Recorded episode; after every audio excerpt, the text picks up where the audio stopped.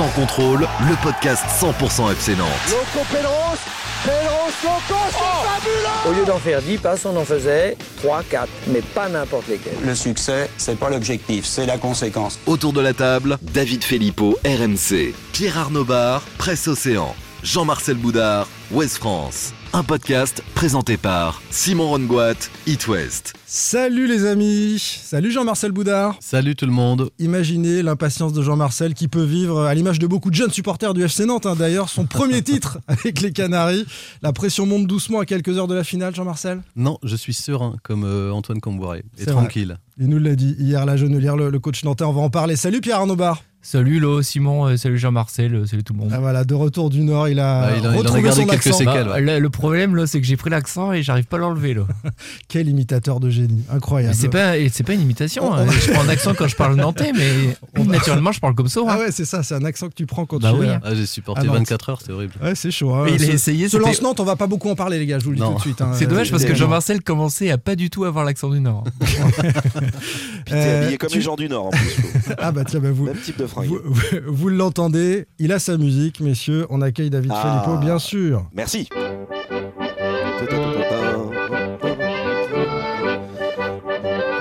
Allez, wow. On l'imagine hein, sur cette danse de la brioche. Salut David. Salut tout le monde. On t'appelle toujours grosse cuisse euh, dans le milieu parce que t'es le seul cycliste capable de faire Nantes vers sur Loire en 20 minutes. Ah oui, je me demandais ce que t'allais dire. Sacrée performance. Enfin ça c'est selon Valdemarquita qui a tendance à, à grossir les choses. Je ne vous l'apprends pas. Oh, c'est très bon. Bien très sûr. Bon. Très bon jeu de mots, bravo. C'est cadeau. Merci David. Salut enfin à tout ça, toi. c'est préparé. le fan, non, non, c'est- c'est c'est de l'impro total. évidemment. Il est Ouais, fort. ça. Salut à toi le fan des Canaries qui nous écoute. Ça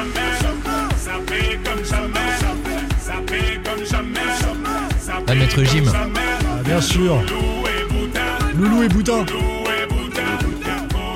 Chanel. Maître Gims, hein, qui est devenu de Gims. Chanel. Devenu Gims depuis. Tout le monde sur 131, sapé comme jamais pour la finale, euh, messieurs. Que vous soyez au Stade de France, devant les écrans géants à Nantes ou, sur le canapé. Au menu de ce 30e épisode saison 3 de Sans Contrôle, il y a un adversaire, samedi à, à Saint-Denis, l'OGC Nice. Quel est son état de forme? Quels sont ses points forts? Un spécialiste de l'OGC Nice sera là avec nous dans quelques instants. Je laisse un petit peu de, suspense pour en parler et nous dire si Nice est vraiment le favori de, cette finale. Côté nantais, qui pour jouer le match de l'année? Lafont dans le but ou Descamps? Coco dans un couloir. Les blessés sont-ils euh, revenus à 100% On pense à, à Chirivella et à Palois notamment. On va faire une large revue d'effectifs et imaginer euh, la compo de samedi. Enfin, une éventuelle victoire en Coupe de France, un nouveau titre dans la vitrine et une qualification en Coupe d'Europe. Est-ce que ça peut vraiment changer les choses pour euh, le FC Nantes? Voilà pour euh, les trois débats du jour. Tiens, un rendez-vous à noter absolument, euh, les amis. Samedi 19h. Deux heures avant le coup d'envoi, on se fera un petit space sur, euh, sur Twitter avec euh, les journalistes de Sans Contrôle et puis aussi euh, euh, les auditeurs, supporters qui veulent euh, y participer. Euh, on sera à deux heures du coup d'envoi. On n'aura pas encore tout à fait la compo, mais on se refera un petit débat pour faire monter l'ambiance avant le, le match. Donc notez bien, samedi à 19h sur Twitter. Sans contrôle, L'actu des Canaries a une touche de balle. Zoom sur l'OGC Nice, l'adversaire du FC Nantes au Stade de France. Dans quelle forme sont les Niçois? Quels sont leurs points forts? Sont-ils favoris? Pour un pote, je pourrais quitter la plus belle femme de la terre. Lui laisser le choix du nom de mon futur gosse. Partir six mois, apprendre le chinois en Écosse. Je pourrais dire non le jour de mon mariage s'il me demande. Quitter une femme aimante et partir d'ici s'il m'emmène. On irait planter une tente dans une. C'est-. Big Flo et Oli ou Soprano, non C'est Big Flo et Oli, bravo. C'est pour un pote et c'est euh, la BO du film Bryce de Nice. Ah, il y avait une BO à Bryce de Nice. Il y avait même une Ah BO à Bryce de Nice. C'est un pote, justement, euh, qui nous rejoint parce que le titre, c'est pour un pote. Spécialiste de l'OGC Nice, il arpente euh, les stades de la Côte d'Azur, notamment pour le journal L'équipe. Grand fan d'Alizé Cornet, sachez-le. Tiens, écoutez d'ailleurs, j'ai retrouvé un, un document inédit, ce que la joueuse française Alizé Cornet a dit de lui la première fois qu'elle l'a rencontré. Je, je suis super émue, ça me, j'ai, des, j'ai des frissons et tout, j'ai l'impression que je vais tomber dans les pommes. Elle a failli tomber dans les pommes quand elle a rencontré Anthony Clément, qui nous rejoint dans son contrôle, notre pote de l'équipe. Salut Anthony Mais ça a beaucoup d'autres femmes aussi. hein. ça, fait, ça fait ça à beaucoup de monde, on imagine bien. Bon, tu vas bien? Écoute, ça va très bien. Je suis un peu surpris que vous vous rappeliez que je suis fan d'Alizé Cornet, mais ça fait plaisir. Bah, c'est quand même euh, un- quelque chose de marquant. hein. Il n'y en a pas tant que ça. Surtout quand c'est réciproque de la part de la sportive en question. C'est vrai. Ça, c'est Ah bah oui. Ça, c'est assez rare. Évidemment, on t'appelle aussi pour parler de l'OGC Nice, puisque tu, tu suis de près euh, les Aiglons. Euh, on va commencer peut-être avec l'état de forme de cette équipe euh, niçoise avant la finale. Il y a 2-3 mois, côté nantais, on se disait Nice, ça va être un peu compliqué si c'est une finale Nantes-Nice. On a le sentiment que c'est un peu plus jouable depuis quelques temps. Est-ce que c'est le cas? Oui, oui, là c'est surtout compliqué de les regarder en ce moment parce que c'est quand même pas très attrayant. C'est une équipe qui a, beaucoup de mal avec le ballon. Alors ça n'a jamais été très spectaculaire, euh, même depuis le début de saison, mais là il y a vraiment des vraies difficultés à, faire le jeu. Il y a eu des, victoires plutôt trompeuses euh, ces dernières semaines. C'est vrai qu'il reste sur deux victoires d'affilée euh, bah, dimanche dernier à Bordeaux où ça a été très pénible, ça s'est décanté euh, au, dernier moment et c'était déjà le cas euh, contre Troyes euh, le week-end précédent. Donc c'est une équipe qui arrive à garder ses chances euh, pour le podium mais qui paraît clairement peu en dessous de ses, de ses concurrents euh, pour la Ligue des Champions. Donc euh, vraiment, ouais, la dynamique est pas est pas très bonne et on peut aussi imaginer que euh, ça pense beaucoup à la finale et qu'il y a eu un peu de, de déperdition d'énergie. Comment tu l'expliques, Anthony Euh, Parce qu'on a le sentiment que le, le moins bien de Nice, il vient d'après le match contre Paris, qui a- qui qui avait clos une bonne période euh, niçoise, là, le- la victoire 1-0. Est-ce que c'est des, des problèmes individuels ou c'est- collectif? Bah, le, le bon match contre Paris, ça coïncide aussi avec euh, la qualification pour la pour la finale parce que c'est le match qui suit euh, la demi-finale contre contre Versailles. Donc il y a eu ce match-là contre Paris où Nice était en fait dans la position qu'il préfère, euh, à devoir défendre face à une équipe euh, qui a le ballon et euh, à frapper en contre avec une, efficacité maximale et celui de Delors à la dernière minute. Mais après ils ont été rattrapés par des lacunes qu'on a vues euh, déjà à l'automne et que Galtier essaye de pallier en alignant des joueurs à, vocation plus offensive sur les côtés, parce qu'il avait trouvé un équilibre avec un seul joueur offensif sur les côtés, Kluivert, et un milieu à vocation plus défensive euh, de l'autre, euh, que ce soit euh, Kefren Turam ou Boudaoui. Là, il a décidé, il y a quelques, quelques semaines, de mettre Amin Gouiri sur le côté gauche, histoire de de, de rajouter un peu d'impact offensif, sauf que ça marche pas du tout. Amin Gouiri aime pas jouer sur le, sur le côté en 4-4-2, parce que ça l'oblige à faire des, du repli défensif, et ça c'est important, c'est Christophe Galtier, le, le repli défensif. Et finalement, on se retrouve avec des, un secteur offensif où tout le monde traverse une crise de confiance, sauf Andy Delors. Donc c'est quand même assez gênant et euh, ce qui fait que le, le point faible de cette équipe actuellement c'est c'est marquer des buts. Ils ont ils ont beaucoup de mal et euh, ils se créent des occasions euh, un peu plus que que ces derniers temps. À Bordeaux il y en a eu, mais quand on voit la faiblesse de Bordeaux, euh, on pouvait quand même imaginer que que Nice soit capable de, de s'en tirer bien mieux. On a croisé la faiblesse des Bordelais hein. il y a une petite semaine avec ces, ces cinq buts en, en seconde période pour le FC Nantes, effectivement. Euh, tu parlais de Guiri, euh, c'est vu de Nantes l'arme fatale depuis le début de saison. Et puis quand on rentre dans les stats et qu'on regarde un peu plus près, il a marqué 10 buts, 7 passes décisives sur les 22 premières journées, jusqu'à fin janvier en gros. Et depuis, rien du tout. 13 matchs qu'il traverse sans marquer, sans faire de passes. Et pourtant, en continuant à, jouer, Galtier lui, donne encore sa confiance. Euh, oui, enfin ça, il faut quand même le, nuancer parce que justement, il y a eu le, il y a un désaccord entre les deux, c'est que euh, Christophe Galtier l'a mis, comme je vous l'ai dit, sur sur le côté, euh, et ça s'est pas très bien passé. Ils ont eu une discussion ensemble où euh, Goury lui a expliqué que euh, ne voulait clairement pas jouer sur le côté, il voulait euh, jouer dans l'axe du 4-4-2. Euh, Christophe Galtier a dit OK, tu vas jouer dans l'axe, sauf que dans l'axe, il y a euh, Casper Dolberg et Andy Delors. Et donc ça veut dire que la concurrence elle est plus elle est plus dense. Et euh, bah, dimanche dernier, Alain Goury a commencé euh, sur le banc euh, à Bordeaux. Et on pouvait imaginer que si Andy Delors et Casper Dolberg avaient brillé, euh, eh ben, ils partaient donc euh, remplaçants pour la finale, aurait été difficile de sortir. Là, euh, Andy Delors a marqué, c'est le, comme je vous dis, c'est le seul qui est en, confiance, donc pour moi il est incontestable. Et euh, la deuxième place, ça se jouait entre entre Dolberg et, et Gouiri. Euh, Gouiri a fait une, excellente première partie de saison, euh, mais là ça fait 13 matchs sans marquer, ça lui pèse. Et il est aussi moins à l'aise dans moins à l'aise dans le jeu. C'est quelqu'un qui est aussi qui aime beaucoup jouer avec Asper Dolberg, plus qu'avec Andy Delors. Leur complémentarité est plus est plus intéressante. Et d'ailleurs Dolberg préfère aussi jouer avec Gouiri qu'avec Delors, qui est plus un pur buteur et qui va qui a moins de finesse technique euh, pour combiner. Mais euh, Andy Delors est le seul qui s'est marqué des buts euh, parmi les trois parce que on parle ce de moment. Gouiri, mais euh, En ce moment, Oui, enfin en ce moment, mais ça fait un petit. Ça un moment, il est long parce que Oui, oui. on dit que on parle de Gouiri, mais Dolberg ça fait aussi 14 matchs. Non, mais c'est quand même vachement étonnant, euh, euh, Anthony, quand tu vois le, le potentiel offensif de cette équipe, de voir qu'ils ont autant de, de difficultés. Parce qu'individuellement, tu prends le, le trident Dolberg, Gouiri, euh, Delors, c'est quand même euh, très costaud, quoi. Oui, il y a un vrai décalage entre la réputation et le statut de ces joueurs et ce qu'ils donnent. Et ça peut, on peut aussi parler de Justin Kluivert.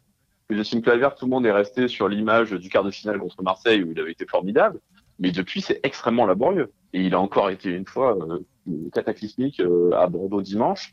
Euh, il fait plus beaucoup de différence. Calvin Stengs, qui avait été acheté en même temps, en même temps que lui l'été dernier, euh, qui est l'autre néerlandais euh, qui est censé animer les couloirs, bon, bah, lui, c'est une déception continue euh, depuis le début de saison. Donc euh, voilà, quand on fait le tour du secteur offensif de, de Nice, on voit peu de satisfaction en dehors d'Andy Delors. on a le sentiment que l'homme en forme, c'est Kefrem Turam euh, actuellement à Nice, celui qui, qui est un peu le facteur X et qui porte un peu l'équipe. Oui, c'est ça, voilà, Kefren Turam, c'est euh, justement quand il se passe pas grand chose, bah, c'est c'est l'un des rares qui est capable de, porter le ballon, de casser des lignes, de se projeter. Alors il le faisait bien en partant du côté, ce qui n'est pas forcément son, poste naturel.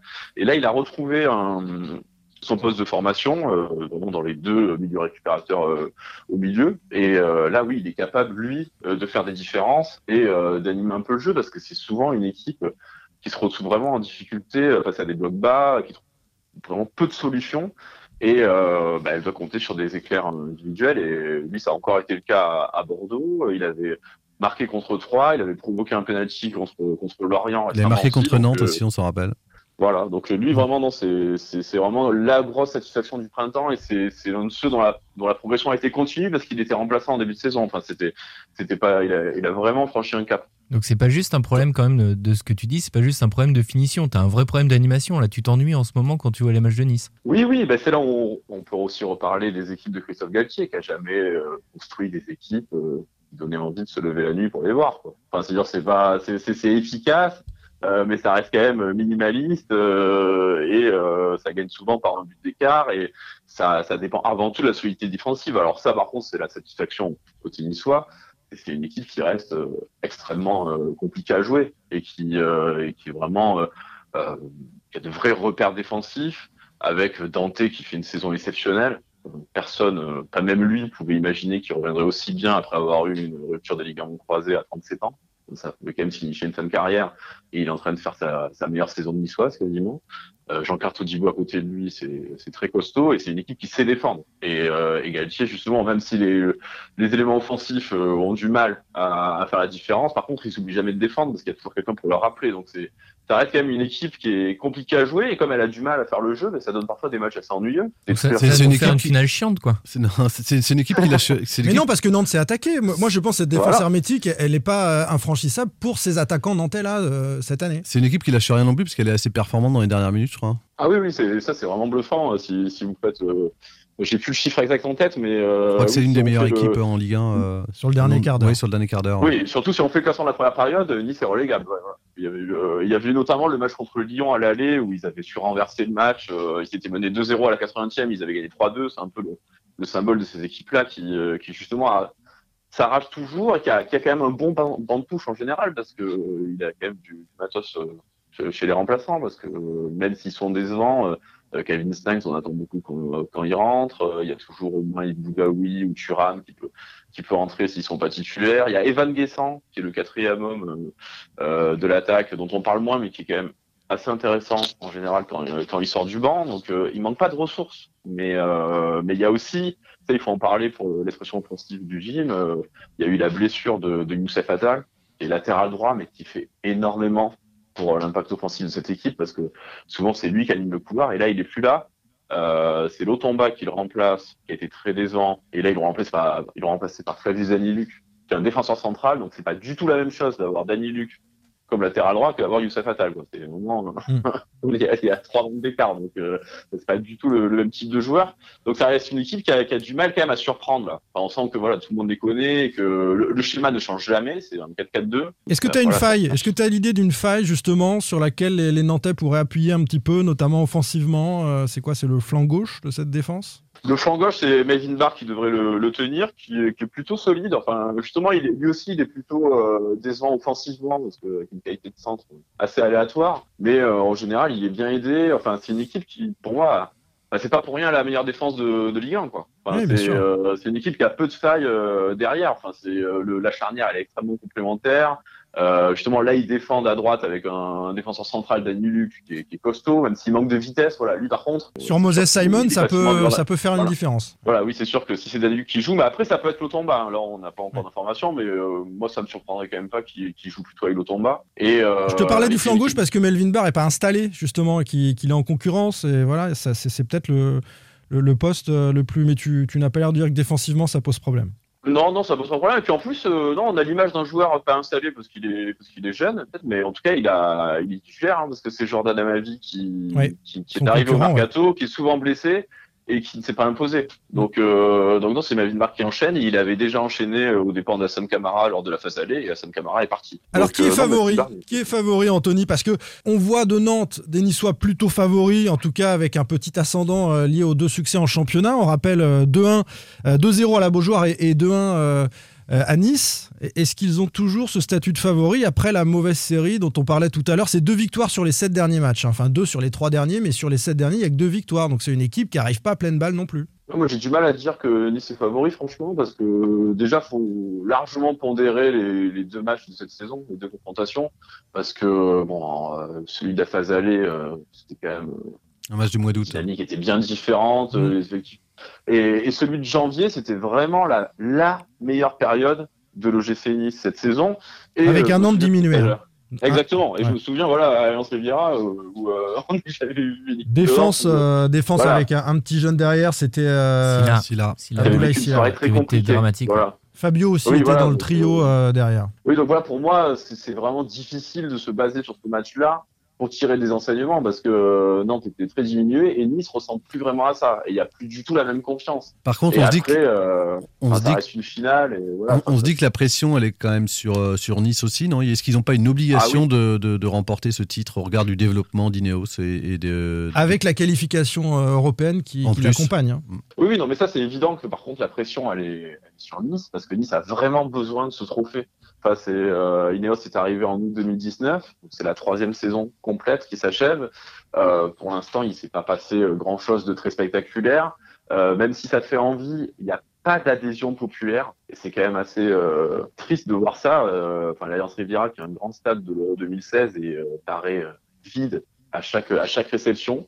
Euh, il y, a- a vraiment quelque chose qui se déclenche pas et euh, tout le monde se dit à Nice qu'il y a besoin d'un trophée pour fédérer, pour lancer enfin dans les cœurs le, le cycle Ineos. Et euh, ça, ça serait vraiment important et c'est pour ça que la coupe euh, revêt euh, quelque chose de, de particulier parce que c'est quand même un club qui n'a qui n'a rien gagné depuis 97. Et est-ce la, ça- la dernière Coupe de France gagnée contre Guingamp. Cette pression-là, elle se traduit comment au quotidien euh, Je sais pas, dans les discussions avec les joueurs ou les, les échanges que vous pouvez avoir en conférence de presse, il y, a- il y a un peu de nervosité ou, ou- ou pas, pas trop? Non, non, il n'y a pas de nervosité parce que la, la, la saison est bonne pour l'instant. Hmm. Enfin, je veux dire, euh, en, en Ligue 1, ils sont toujours au contact. Faut pas oublier que c'est une équipe qui a eu un point euh, retiré à cause de, des incidents contre, contre Marseille. Ils ont su s'en relever. Euh, la- le contexte est bon. Par contre, il y a quelque chose euh, dont il faut parler et qui rend aussi le, le contexte pour le coup particulier, c'est que vendredi, il y a Jim Radcliffe, qui est le propriétaire d'Ineos, qui a posé plus de 4 milliards de livres sterling, donc pratiquement 5 milliards d'euros sur la table pour acheter Chelsea. Et Mm. ça, Mm. du côté de Nice, mais ça a totalement surpris tout le monde, y compris au club, parce qu'ils n'étaient pas dans la confidence. Et si euh, Radcliffe veut racheter euh, Chelsea, ça veut dire que pour lui, euh, Nice n'est pas le club majeur de- du groupe qu'il veut construire. Alors que normalement, l'idée, c'était que Nice était le vaisseau amiral de la galaxie Ineos. Ils ont aussi Lausanne Sport, Abidjan. Et euh, là, ça, c'est quelque chose qui peut vraiment changer beaucoup de choses parce que euh, si vous avez Chelsea, déjà, il va falloir trouver un montage pour, pour que Nice puisse faire la Coupe d'Europe parce qu'un un même propriétaire ne peut pas participer à la Coupe d'Europe avec deux clubs. À la même Et Coupe d'Europe, non? Oui, oui, oui, à la même Coupe d'Europe. Mais je veux dire, là, l'objectif de Nice depuis 2019, C'est la de Ligue des construire Champions. patiemment une équipe pour jouer régulièrement la Ligue des Champions. Mais c'est Si pas dur justement Ça n'a de- aucun sens. C'est pas dur justement de, de jouer les deux. C'est vrai que Nice là est encore en, en lutte pour cette qualification en Ligue des Champions, même s'ils sont un petit peu en, en retrait. Mais t'as as le championnat, euh, il, le, il le joue à fond aussi. C'est pas dur de jouer les- sur les deux tableaux, avec en plus, comme tu dis, euh, le, le propriétaire qui, qui met un, un gros billet sur la table pour acheter un autre club. euh, Pour niveau stabilité et, et confiance avant la finale, c'est compliqué, non? Oui, oui, mais ça c'est sûr que c'est difficile et ça se voit, euh, ça se voit dans les dans les résultats parce que c'est effectivement une équipe qui a qui a peiné. Alors après, j'étais à Bordeaux ce week-end et euh, franchement les joueurs, ça leur passe largement au-dessus que Radcliffe ait voulu acheter Chelsea. Bon, en plus, ça va sûrement pas se faire parce que c'est un autre candidat qui est en négociation exclusive, mais ça veut dire quelque chose. Ça veut dire que Radcliffe, il est prêt à euh, dépenser des sommes. Oui. Complètement stratosphériques pour un club, donc il peut le refaire en fait. Si l'option se présente ailleurs, euh, ben, il, euh, il peut le refaire Et ça, ça jette un voile sur euh, le projet de d'Ineos qui, à Nice, ne, dépense pas énormément d'argent. C'est un projet très raisonnable. Par exemple, en janvier, Christophe Galtier voulait un, un ailier expérimenté parce qu'il en avait besoin pour animer ses couloirs. On s'en aperçoit là que c'était c'était utile. Et euh, ben, en fait, ils ont, ils ont pas réussi à, à avoir les joueurs ciblés. Ils se sont rabattus sur euh, sur Brahimi d'Angers, qui était remplaçant à Angers. Donc ça fait pas exactement rêver. Et c'était pas exactement ce dont avait besoin Nice. Et donc euh, C'est un investissement progressif, quoi. Et, et c'est vrai que quand on le met en perspective avec la proposition pour Chelsea, ça, ça fait un peu Bah parler. oui. On t'embête encore quelques instants parce qu'on a deux questions. La première, comment le peuple niçois, lui, vit cette finale? Est-ce que la ville est en rouge et noir là cette semaine? On, on- on a le sentiment, d'après les échos que l'on a, qu'il y aura un peu plus de jaune que de, rouge au Stade de France. Co- comment le peuple niçois vit ça? Oui, moi je pense aussi qu'il y aura plus de plus Nantais parce que, bah, comme je vous le disais tout à l'heure, il y a euh, le grand problème de Nice, c'est qu'il n'y a pas d'adhésion populaire euh, très marquée. C'est en fait, un peu l'inverse du FC Nantes. On a, on a à Nantes, on a une grosse ferveur et euh, des problèmes entre Ultra et la direction. À Nice, tout se passe bien entre les Ultras et la direction, mais euh, la direction aimerait bien qu'il y ait plus de ferveur et qu'il y ait plus de bruit au stade et et qu'il y ait plus de, y ait plus de monde. Et euh, ça, par contre, c'est vu par la direction et par la, ville comme un moyen, enfin, un tremplin pour, euh, pour, porter la, la popularité du gym. Donc la ville est en rouge et noir, énormément de, de trains sont prévus, enfin tout est mis en place pour qu'il y ait le plus de, de Niçois possible au stade. Il y en aura, il y a une vraie attente parce que voilà, le, le public de Nice aussi, c'est un peu en, pas en bourgeoisie, mais devenu plus difficile parce que c'est quand même une équipe euh, qui, avait été très très forte euh, sous Lucien Favre et très séduisante. C'était le beau jeu avec des stars, la Balotelli, euh, Ben Arfa. On a vu vraiment des matchs incroyables à Lens Riviera. Et finalement, depuis Ineos est là, le gym de Patrick Vieira, ça faisait clairement rêver personne. Le gym de Christophe Galtier a des meilleurs résultats, mais bon, niveau du spectacle, euh, si vous êtes un spectateur neutre, euh, Hmm. il y a quand même plus de chances de s'endormir que de rêver. Donc là, il faut trouver un moyen vraiment de lancer, euh, de lancer quelque chose, quoi. Et cette coupe, c'est bah, c'est le meilleur moyen de d'enfin faire basculer le gym dans une autre dimension et qui qui y ait aussi un vrai soutien populaire. Et il sera là au Stade de France, mais clairement, je trouve que la base populaire de Nantes est plus importante que celle de Nice. On le verra, ça, samedi au Stade de France. On vous l'a dit, on fera d'ailleurs un, un space euh, Twitter euh, à 19h pour vous raconter un petit peu l'avant-match. Merci beaucoup, Anthony Clément. Toujours un, bonheur de t'avoir dans, dans nos Merci, émissions. Anthony. Merci Anthony. À Et bientôt, peut-être à samedi. À samedi, ouais. À samedi, bah oui, voilà, à samedi au Stade de Voilà. France, évi- évidemment. Ouais. La bise à Alizé si tu la croises d'ici là. hein. Bonne semaine. Ça marche. Salut. Salut. Euh, tiens, puisqu'on parle des, des ultras et, et des supporters, euh, côté Nantais, ils ont donné rendez-vous aux fans des Canaries à 16h, place Victor Hugo à Saint-Denis, pour euh, arriver en cortège au Stade de France. Et puis, on parlera euh, la semaine prochaine euh, de la fermeture idiote de la Tribune Loire pour euh, la fin de saison euh, contre Rennes, contre Saint-Etienne. La commission d'appel de la 3F va examiner jeudi matin euh, l'appel euh, interjecté par euh, le Football Club de Nantes. Et puis, un dernier petit mot, si on parle des fans, sur la fresque Salah. Vous l'avez vu, euh, les amis, la fresque à Carquefou d'Emiliano Salah, au moins en photo? Je l'ai vu Voilà. en photo, ouais. Elle est magnifique. hein. Ouais, c'est hyper bien fait, c'est hyper beau. j'ai pas Bah, eu l'occasion, mais enfin, je crois qu'il est à, la hauteur de ce projet, de cette aventure depuis le début. Enfin, sur, sur l'histoire de la fresque. c'est- très chouette. David, est-ce que tu auras, est-ce que tu as, ouais. inventé une fresque à ton effigie? Non, pas encore? Non, mais c'est prévu. La mairie de La Roche euh, a déjà envisagé euh, ça. ouais. ah, je la voyais plutôt à la Moitachar, moi. Ouais, Il peut y en avoir plusieurs. Ils hésitent en fait. ouais. Mais il y en aura une en Vendée, c'est certain. Il y a, ouais, il y a- il y a plusieurs communes qui candidatent en tout cas pour euh, accueillir cette grande fresque euh, à l'honneur de, de David. Euh, on va parler du FC Nantes maintenant. Côté nantais, euh, comment on prépare ce, ce match de l'année? David Filippo, RMC. Pierre Arnaud Bar, Presse Océan. Jean-Marcel Boudard, Ouest France. Simon Rongoat, It West. Sans contrôle. L'actu des Canaries a une touche de balle. David de retour des toilettes, hein, vous l'avez compris, euh, il y a un petit souci, mais il est à nouveau Non, avec ça nous. va pas, non. C'est pas sérieux. C'est pas sérieux de dire ça. Côté nantais, qui pour jouer le match de l'année Lafont dans le but, Coco dans un couloir, les blessés sont-ils revenus à 100% Large revue d'effectifs, on va essayer d'imaginer la compo de samedi. Laissez parler Les les, petits petits papiers. papiers. À l'occasion, papier chiffon. Puisse-t-il Cordy. un soir Papier c'est pas Cordy, David. C'est dans l'actu de la semaine. Régine. papiers. Régine Papier de riz ou d'Arménie. Petit hommage à la chanteuse reine de la nuit euh, qui nous a quittés samedi. Qui sera dans les petits papiers? d'Antoine Il y a Comboiré, une magnifique reprise sur un album que, euh, des Têtes Raides. Enfin, ça a été un, un collectif d'ailleurs qui s'était associé euh, pour sortir Les sans papier. C'était la chanson phare. Ça a été beaucoup repris Qui par, s'en euh, fout? Qui le s'en fout de ce que dit Jean-Marcel? par le collectif. On Mais, est- non, mais arrête, de, Cali. arrête de renier la période punk à chien là, de Jean-Marcel. J'imagine tous les gens euh, chez eux qui lèvent la main. Parlez-nous du FC Nantes. Merde. On y est, les gars. Qui sera donc dans les petits papiers de Comboiré Euh, Alban Lafont ou Rémi Descamps dans le but? L'un fait une grosse saison. On va évidemment euh, faire toutes les lignes, hein, tous les postes. On commence par le gardien. La grosse saison, c'est pour euh, Lafont en Ligue 1. L'autre a joué tous les matchs de coupe. Rémi Descamps. On avait déjà eu ce, ce débat. On a posé la question euh, hier Antoine Comboiré. Tiens, David, tu as peu parlé. Euh, Qu'a répondu le, le coach nantais à propos euh, bah, de ce choix à faire entre les deux gardiens hier? Visiblement, il n'a pas eu le- tout à fait le même discours entre la presse écrite et la, et la- et la télé et radio. Même au sein de la presse euh, écrite, il s'est contredit un peu. Mais... Voilà, je ne l'ai pas trouvé très clair sur le sujet, ça l'agace un peu qu'on lui pose la question. En gros, il a dit qu'il n'avait pas vraiment encore choisi, je crois. Presque qu'il choisi.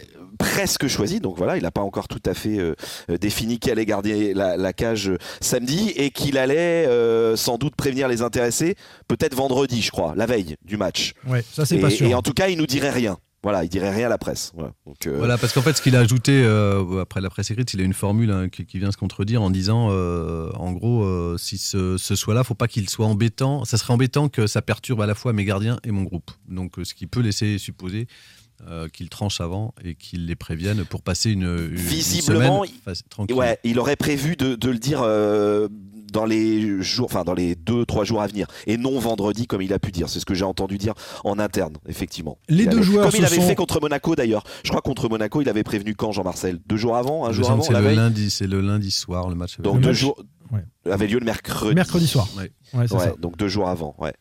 Bon, mais c'était un match en semaine. Là, il y a quand même une longue semaine à préparer, donc euh, c'est à lui de choisir s'il le fait au dernier moment ou pas. Les joueurs, eux, sont succédés à, notre euh, micro. Alors, je vais vous dire ce qu'ils ont dit en radio. Peut-être qu'ils ont été euh, avec un discours différent ailleurs, mais Rémi Descamps nous a dit oui, ce serait une grosse déception. Si je ne jouais pas, je, me prépare pour jouer et on verra ensuite la décision du coach. Euh, Lafont a été un peu plus politique, bah, j'ai trouvé. il, il a Il, même il a l'inverse. dit, il a dit euh, je respecterai quoi qu'il arrive le choix du coach. Je ne serai pas forcément déçu parce que je, fais, je place l'intérêt du groupe d'abord. Voilà, c'était un peu plus politique. Je pense que à l'arrivée, la déception sera la même pour l'un et pour l'autre, Oui, oui. mais ils l'ont pas dit pareil, Pab. Non, Bah, tu non, tu l'as senti non, différent mais lui, il a clairement dit, je ne- on lui a posé la, ques- la question avec Jean-Marcel et il a dit euh, non, je ne serai pas déçu. Voilà, il a dit euh, ce, que, ce que tu dis. Je suis là On n'est pas obligé de- on n'est pas obligé de le on n'est croire, pas obligé de le Parce croire. que c'est quand même un joueur qui a loupé euh, l'euro euh, espoir pour sauver le FC Nantes. qui s'en est privé pour pouvoir faire les barrages en fin de saison dernière. Voilà, Euh, donc euh, je pense que ça, il a quand même un peu euh, en tête. Le, le- le FC enfin, là-dessus, le FC Nantes lui est un peu redevable puisque le, FC le- le FC le- le club ne l'avait pas libéré en tous les cas pour aller disputer euh, l'Euro Espoir. Et, et là, en, en fait, c'est son deuxième grand événement de sa carrière qui, qui raterait en moins d'un an. ça me paraît difficile. Comment Et vous mettez- Antoine vous mettez une Comboiré sur qui, alors? Justement, Moi, mets avant, avant qu'on s'exprime là-dessus, on Ouais. l'a mis en sondage. Euh, qui souhaitez-vous Ce qui n'est pas la même chose d'imaginer ce que va faire Comboiré et, et de ce que l'on souhaiterait. Qui souhaitez-vous voir dans le but samedi lors de la finale de la Coupe de France? A-t-on demandé sur Twitter euh, 1200 votants. Lafont, 75%. euh, Descamps, 25% seulement. J'ai vu que notre ami euh, Manu Merceron avait mis le sondage aussi euh, quelques heures auparavant. J'avais pas vu ça, mais c'est la même proportion. En tout cas, c'est une large majorité pour, euh, pour Lafont. Est-ce que euh, ça signifie qu'on a oublié finalement le côté légitimiste de Descamps qui avait euh, fait euh, toute cette coupe et qui euh, aurait logiquement euh, la, la place aussi pour, pour la finale? Ou alors il fallait le faire dès la demi, être clair dès la demi. Et la demi, c'était un match important, il fallait le mettre tout de suite. Est-ce qu'il peut se déjuger ou en tout cas changer d'avis d'une demi-finale à la Mais finale? pour se déjuger, Bah, il faut savoir ce qu'il leur a dit. A priori, il a jamais laissé entendre euh, Exactement. que comment, il, que comment Rémi Descamps ferait l'ensemble de la compétition, que c'était sa compétition. Pourquoi l'a l'avoir mis, pourquoi Il a dit l'avoir mis ça, en demi-finale? Mais on est Pourquoi l'avoir d'accord. Ben, On l'a expliqué euh, sur, sur le podcast à l'époque. Ah non, Enfin, mais pour moi, en tous les cas. j'étais pour- partisan de la fond dès la demi-finale en Ben estimant que non, c'était un parce match qu'il y avait, il y avait, il y avait- il- il restait euh, encore une dizaine de matchs en championnat, et, et lorsqu'on dit qu'on veut concerner tout son groupe sur un match comme ça, je trouve que c'était important en tous les cas de donner un signal fort. Il il l'a n'avait pas envoyé, encaissé de but et en plus. il n'avait pas encaissé de but. Enfin, il était sur une dynamique. Il est, il- bah, en, en tous les cas, il n'a pas fait d'erreur euh, grave. Voilà, il a il a, plutôt été rassuré, fébrile. il avait été bon. Il a été fébrile contre Monaco. Faut pas l'oublier. Je parle pendant le match que c'est lui ensuite qui, Ouais. qui arrête un tir au but, je crois. Décisif. Seul, Il est décisif dans la il séance. est décisif Ouais. lors de la séance des tirs au but, mais pendant le match, il avait été extrêmement euh, fébrile. Et il y a une donnée, est-ce qu'il est bien à 100% Il était blessé il y a encore. euh, Il nous a dit hier qu'il était prêt. hein. Il nous a dit hier qu'il était est, prêt. il est prêt parce que voilà, à voir. hein, je crois qu'il pas était- un souci au niveau hein. du coude. Oui, oui, non, mais je, moi en interne on me dit qu'il y a un petit doute sur le coude, mais je vais apprendre avec des pincettes. Mais, mais c'est surtout cette fébrilité qu'il a pu dégager en match euh, face à face à Monaco qui peut peut-être faire euh, changer d'avis. Et puis l'autre saute sur le, le- fait que ce- Antoine Camboré se déjuge. Pour ça, au-delà du discours qu'il a pu euh, le- le- leur tenir, il a toujours dit qu'il y avait une hiérarchie qui était établie entre ses gardiens et que le numéro 1 c'était Alban Lafont. Donc euh, je vois pas pourquoi là. Mais pour, les le mêmes coup, raisons qu'il l'a fait jouer en demi-finale. Mais L'argument de non. David est pas bon puisque euh, il, il nous dit Non, David qu'il y a une considération sportive. C'est-à-dire que peut-être il a pas été bon en demi. Ah bah si c'est sur la performance sportive, Bah, évidemment, si, avant- évidemment avant c'est la la fond. demi-finale, il n'y avait pas eu de fébrilité dans- lors, lors des matchs. euh, Eh oui. Il n'y avait pas eu des Il grands matchs. la. Non, mais il avait Ah pas non, pris but. non, mais il avait été décisif comme contre Bastia. euh, bon. Et en plus, c'est pas vrai, il y a eu de la fébrilité sur le match à Sochaux, le premier match de coupe, euh, sur une relance au pied. si, Ouais, enfin, il y en a qu'une. Bah, euh, d'accord, mais Ah bah, il y en a ou il y en a pas. Simon. Non mais voilà. tu peux- si tu- pense- si si tu c'est qui a causé un penalty à- pas plus tard qu'à Lens de samedi dernier en fait. hein. Enfin, il- le- on était à Ouais. Bollard, le, le penalty qu'il cause, il est un peu idiot. Donc c'est pas forcément sur la performance sportive. Si, qu'il ce c'est la performance bon sur la match. saison et il fait un bon match. tu mets ton numéro ça. 1, tu mets ton meilleur joueur, c'est tout, c'est une finale. Non, mais c'est l'éternel Euh, débat de est-ce pas- que tu joues la performance? Euh, Si c'est la performance, on est tous d'accord que c'est euh, Lafont qui est meilleur. Bien sûr. Et C'est le, le seul argument pour Descamps, c'est le côté aventure humaine de dire tu as fait une, euh, C'est ça. un parcours en coupe et tu le fais jusqu'au bout. C'est le seul argument pour euh, C'est Descamps. ce que nous disent 25% des, des- des internautes. Hein. Descamps mériterait sa finale, c'est sa compétition, Donc, même dans si ces la fin cas-là, est c'est- meilleure. ouais, Samuel Moutoussamy doit être titulaire aussi, puisqu'il a marqué un deuxième but. Il, marque le- il prend ses responsabilités en marquant le quatrième, le, le- le quatrième penalty, je crois. Non, le troisième penalty. C'est marrant contre- parce que si tu réécoutes le podcast avant la demi-finale, c'est un argument que je te sers pour Ah, te bah, dire tu eh, effectivement, t'es pas obligé de faire jouer des camps parce que sinon tu es obligé de faire pareil pour les joueurs de champ. Voilà, je te, je te renverse là. Est-ce que tu réécoutes, tu réécoutes les podcasts, toi, en fait tu... Non, je- en fait, je m'en souviens. Ce souviens, Je suis, à, d'accord. je suis à un âge, contrairement à toi, David, où je me souviens encore des choses. Donc, des- Sachant qu'on sachant qu'on a le même âge. Non, mais le problème de David, c'est qu'il dit tous au contraire et il parle Ouais, sans arrêt, donc c'est- il- c'est c'est dur de se souvenir de tout. quoi. C'est pas grosse sérieux, c'est pas sérieux. grosse mémoire, quoi.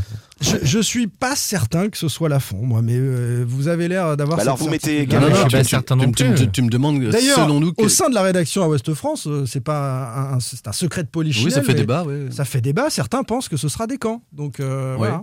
Mais- alors, vous dites quoi, vous? Vous m'avez pas. vous Mais on est ici, Moi, on je- est moi, tous à pense penser à que ce sera la fond. Je Voilà. pense. hein. David, toi aussi. Oui, moi aussi. Voilà. Moi aussi. Voilà. C'est vrai qu'on n'est pas forcément représentatif euh, pour le Bah, coup de, de- Ouais. de ce que peuvent penser et nos confrères, certains de nos confrères et, et, et- et les supporters. Euh, le penalty à Lens, c'est vrai qu'il est un peu naïf dans sa sortie, mais c'est pas ça qui va l'empêcher de, de faire une finale. Non, non. Je suis pas sûr qu'Antoine Camboire, lui, lui l'a reproché. Ce qu'il a reproché surtout, c'était euh, c'était surtout le fait que le bloc recule énormément et offre des situations de, de, de, de- bah, dangereuses dans tous les cas euh, pour l'adversaire dans la surface, puisque c'est le quatrième penalty qu'ils prennent en trois matchs. Donc euh, voilà, il, a, il avait beaucoup insisté avant le match. Et puis surtout, euh, ce qu'il faut pas oublier sur euh, Alban Lafont, en fait, il est, il est fébrile sur le penalty et sur une sortie aérienne, mais pour le reste, il est décisif sur deux dégagements au pied qui provoquent euh, Oui, bien sûr. l'ouverture du score vrai. Et l'expulsion de il et, l'expulsion de il fait de, de parades décisives en deuxième mi-temps. C'est un choix cornélien, nous dit euh, Olivier sur euh, Twitter pour le coach. Pardon, excuse-moi Simon. Moi, je trouve surtout qu'il faut rapidement que le coach euh, mette fin au débat et, euh, et, et dise euh, clairement qui va garder la cage et qui communique dessus. Moi, je trouve que voilà, au moins comme ça, il y aura plus de débat. Manu. Manu pose cette question il faut prendre des camps pour préparer la saison prochaine. Non, mais ça sera pas des camps le numéro 1, même si euh, Lafont s'en va. Il y aura un autre numéro 1 de Il y recruté aura par un le autre numéro Nantes. 1, ça c'est sûr. Ouais, c'est certain. ouais. Bon, très bien. On va clore euh, ce débat sur le gardien. On l'a déjà eu euh, dans de précédents podcasts. On, on vous a donné notre tendance et, et on verra bien le, le choix du coach. Qui en charnière centrale, messieurs? Giroto, de retour, pas contestable, ou est-ce qu'il peut jouer au milieu de terrain? Et puis Palois, Castelletto. Castelletto était malade, il va mieux, il sera là. Il était Palois, pas malade, non, il en fait, était il qu'à était contact. contact, c'est pas pareil. Palois, très strappé à l'entraînement hier, hyper strappé toute la semaine à l'entraînement. Ils vont Un le protéger. plâtre même. On a l'impression qu'il On a a un l'impression que c'était un c'est ce plâtre qu'il a dit sur à, son c'est ce qu'il a dit à expression, Lens. ouais. Il a dit un plâtre bien bien serré. Bon, mais son genou va mieux. Il assure être euh, Il vraiment a à joué 100%. 90 minutes à Lens, donc euh. Et il a, il a pas rechigné dans les duels. Enfin, il est- il on l'a pas trouvé, oui. euh, Lui, il a dit alors, il nous a dit après le match qu'il avait été, euh, qu'il n'avait pas pris de risque, qu'il était plutôt sur la réserve, mais bon, il, a- il est quand même allé au charbon. Il a fait son match, donc euh, aucune inquiétude de, de ce point de vue-là. Si c'est le cas, euh, on est tous sur. euh, Apia, Apia, Apia, Apia. Apia a fait un super Apia match. Il a fait un super Ouais. match à Lens. Alors, est-ce Eh ben, qu'Apia est-ce qu'Apia dis peut que- venir faire concurrence à ces trois-là Non, mais en pour moi, c'est le gros débat. Le, gros débat, en fait, il est sur Giroto. Est-ce que tu le mets en défense centrale ou, euh, Ou au à, milieu côté, ou à côté. À côté de dire pour- dire, juste pour coach- préciser, à, juste pour Ouais. préciser à nos auditeurs quand même, c'est qu'on part tous sur une défense à 3 On est d'accord dans, dans le système. Oui. Parce qu'avant de parler Oui. d'équipe, il faut quand même parler d'un système. y, a- il y a eu cette question de poser d'ailleurs euh, Julien Soyer, l'excellent euh, confrère d'Ouest France, euh, qui il y a quelques temps nous disait c'est peut-être 4, peut-être que Comboiré il est en train d'essayer, on l'a vu euh, à plusieurs reprises là, passer à 4 parce que ça euh, annihilerait plus facilement les offensives niçoises. Je, je- je- je pense qu'on va jouer avec les certitudes, non Plutôt sur. Oui, euh, Ils sont voilà. plus à l'aise à, à 3 derrière. Ils ont des habitudes sur les dernières semaines. Moi, je vois, je vois plutôt Apia. Apparemment, Apia a beaucoup plu à Camboiré et, et Giroto au milieu. Giroto associé Mais moi, à je suis, je Chirivella. suis un peu d'accord Oui. avec toi, euh, David. Moi, je le, je le vois un peu comme ça. Je pense qu'il préfère peut-être Giroto au milieu.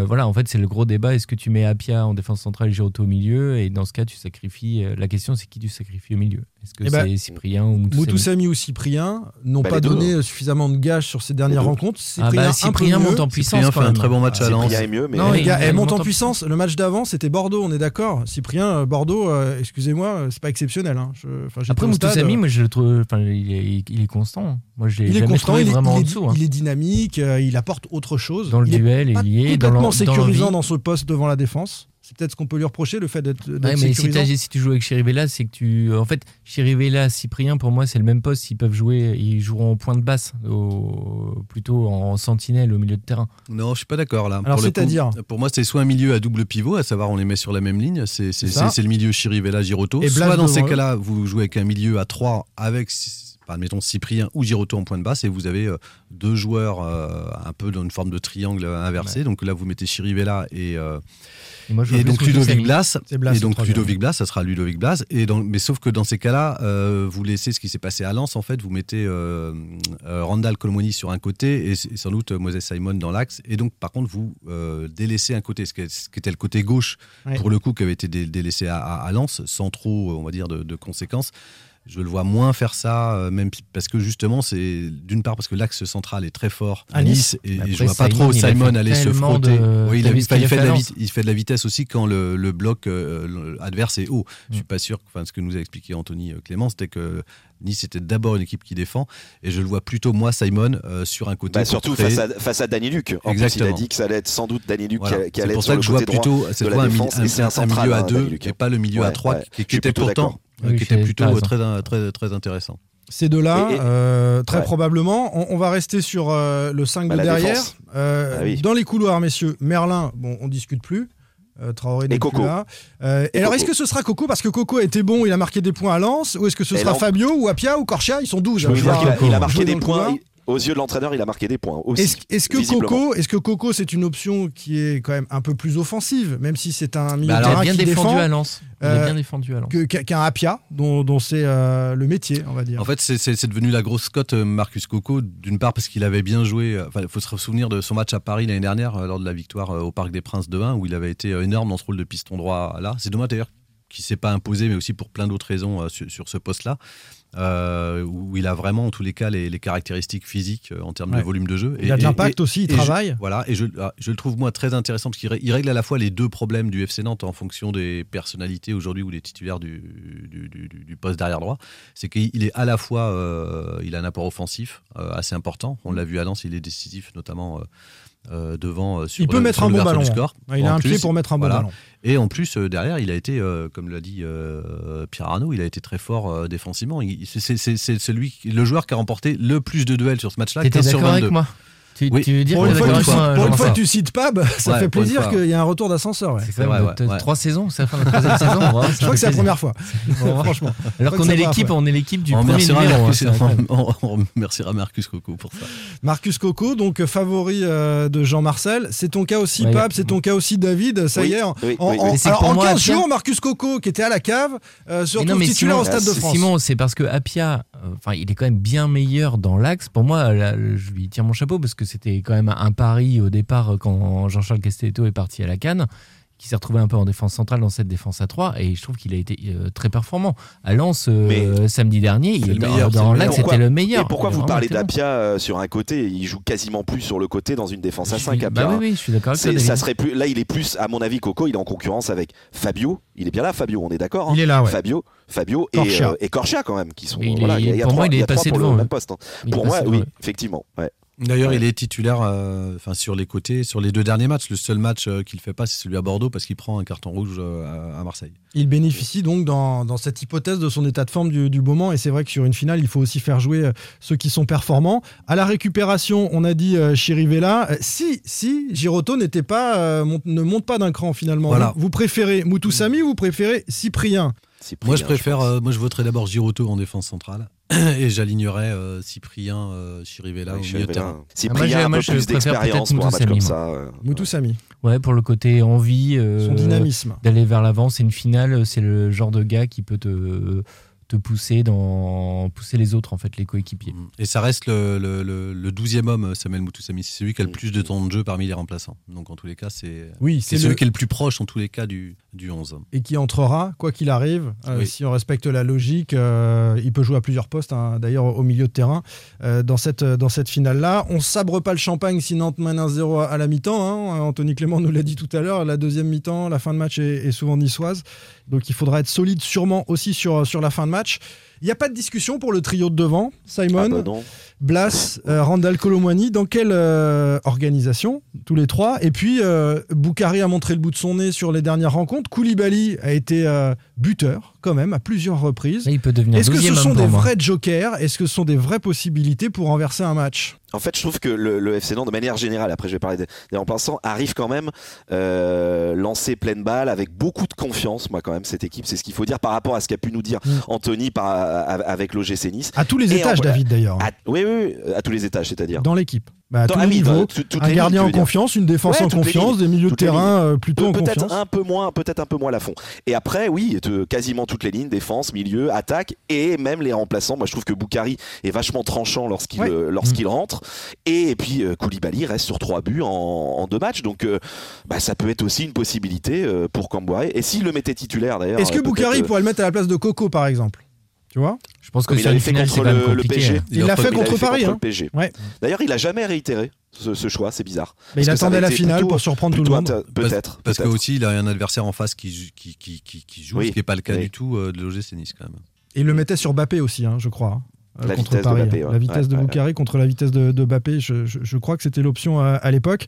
Euh, ces trois-là vont s'organiser comment? RKM, Blas, euh, Moses Simon. On a vu effectivement à Lens euh, une organisation un peu inédite pour, pour le FC Nantes. C'est dans le Blas positionnement du milieu à 3, mais voilà, parce que Ludovic Blas n'était pas là et Chirivella était en pointe euh, haute, en tous les cas avec euh, Samuel Moutoussamy, ce qui était plutôt intéressant, notamment en première mi-temps où on a vu qu'il y avait une équipe avec et sans Pedro Chirivella, notamment dans la maîtrise, dans l'équilibre de l'équipe. C'est c'est un joueur qui est devenu indispensable en tous les cas aux, aux Canaries. Blas nous a dit hier, euh, au micro à nouveau, euh, qu'il avait une position préférentielle. C'est c'est un secret pour personne derrière les deux attaquants, hein, derrière euh, Randall et, et Moses Simon, les deux flèches devant. Moi, comme je le vois bien, je le vois bien comme ça quand même euh, en finale. Surtout qu'on a vu à Lens, alors même si Dans c'est pas, dans même si l'hypothèse, c'est pas la même dans configuration. l'organisation dont on parle là, il commence à, Ah droite. bah oui, à droite. hein, oui, avec des, Bah, ouais, pourquoi ouais. il Sur ce commencerait 3-5-2. Ouais, mais si tu mets, euh, bah, pas forcément. 3-4-3.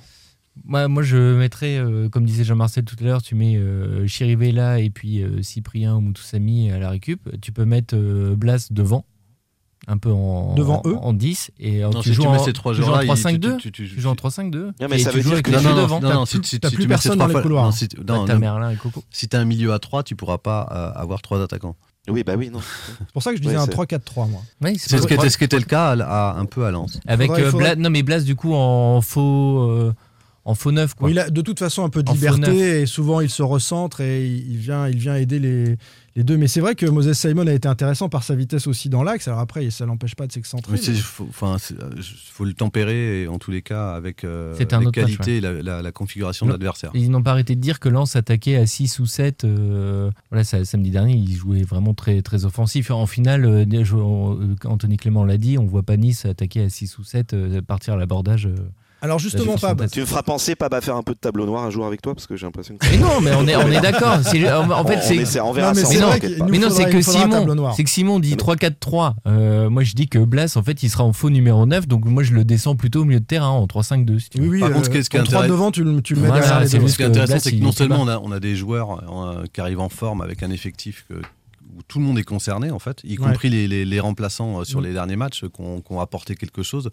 Les résultats qui ont pu être mitigés, mais sont liés aussi à un turnover euh, assez important pour se préserver des cartons, des, des- des blessures. Et, et surtout, il y, a- il y a le match de Bordeaux, donc on n'a peut-être pas assez euh, euh, insisté sur, la, ouais, voilà, sur, sur euh, sa portée, qui a quand même euh, réveillé un peu cette flamme nantaise qu'on avait aperçue justement dans la période de février contre Monaco et, et Bah Paris oui. Saint-Germain. Ils ont renversé un stade, donc c'est vrai que c'est on est encore Mais dans du cet enthousiasme-là. Exactement, ils sont dans cette dynamique-là. Alors, ça ronronnait un peu, je trouve, avant Bordeaux. Et, et là, ils ont retrouvé quelque chose, un allant, et on l'a bien perçu Oui, dans mais- la première mi-temps. à Lens. Oui, mais Jean-Marcel, tu étais avec Pab à Lens. Oui. Euh, tu mènes 2-0 Pab à 11 contre 10 et tu te fais remonter. Alors, est-ce que Ouais, il peut rester une petite trace Non, de quelque chose dans les têtes Jean-Marcel a dit le, truc, c'est la sortie de Chirivella. La Bah, sortie de Chirivella, ça. ça te déséquilibre complètement ton équipe. Et puis, Et derrière, êtes à Simon qui 45 sort. minutes.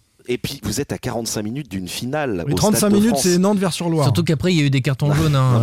mais- t'as- des joueurs qui ont pris des cartons jaunes. T'as pas envie de prendre un rouge voilà, un peu idiot pas- t'as comme pas Coco envie, à voilà, Marseille. T'as pas hein. envie de te faire expulser, t'as pas envie de te blesser. Tout le milieu de terrain nantais était, était, était, était Et sous- surtout que tu a- avais a pris un Fofana.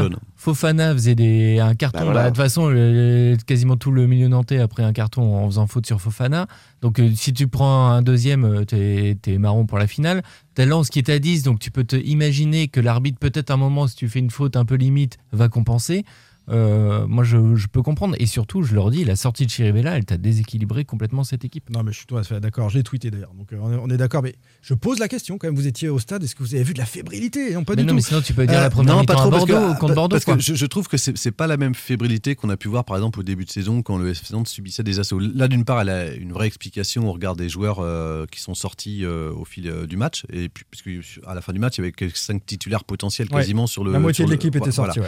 Euh, et, et on, on- si on y ajoute les suspendus qui n'étaient pas du tout là. Et puis en plus, le FC Nantes a continué de, de- de jouer et de se produire des occasions. Euh, et ça, je trouve ça intéressant parce qu'ils ont quand même quatre occasions Ouais, franches dans les dernières énorme. minutes. Ouais, Ouais, Koulibaly, Koulibaly, Koulibaly, il en a deux dans les arrêts une de jeu. énorme, Moutoussamy Ouais, Ah oui, ouais, une énorme la occasion. 89e. Oui. Ok. Ouais. Et- Pas de dérapage et- euh, à quelques jours de la finale. Il faut quand même pas oublier que Lens a été aussi euh, très bon et que bah, fallait aussi résister dans la dans la furia de Bollard. hein.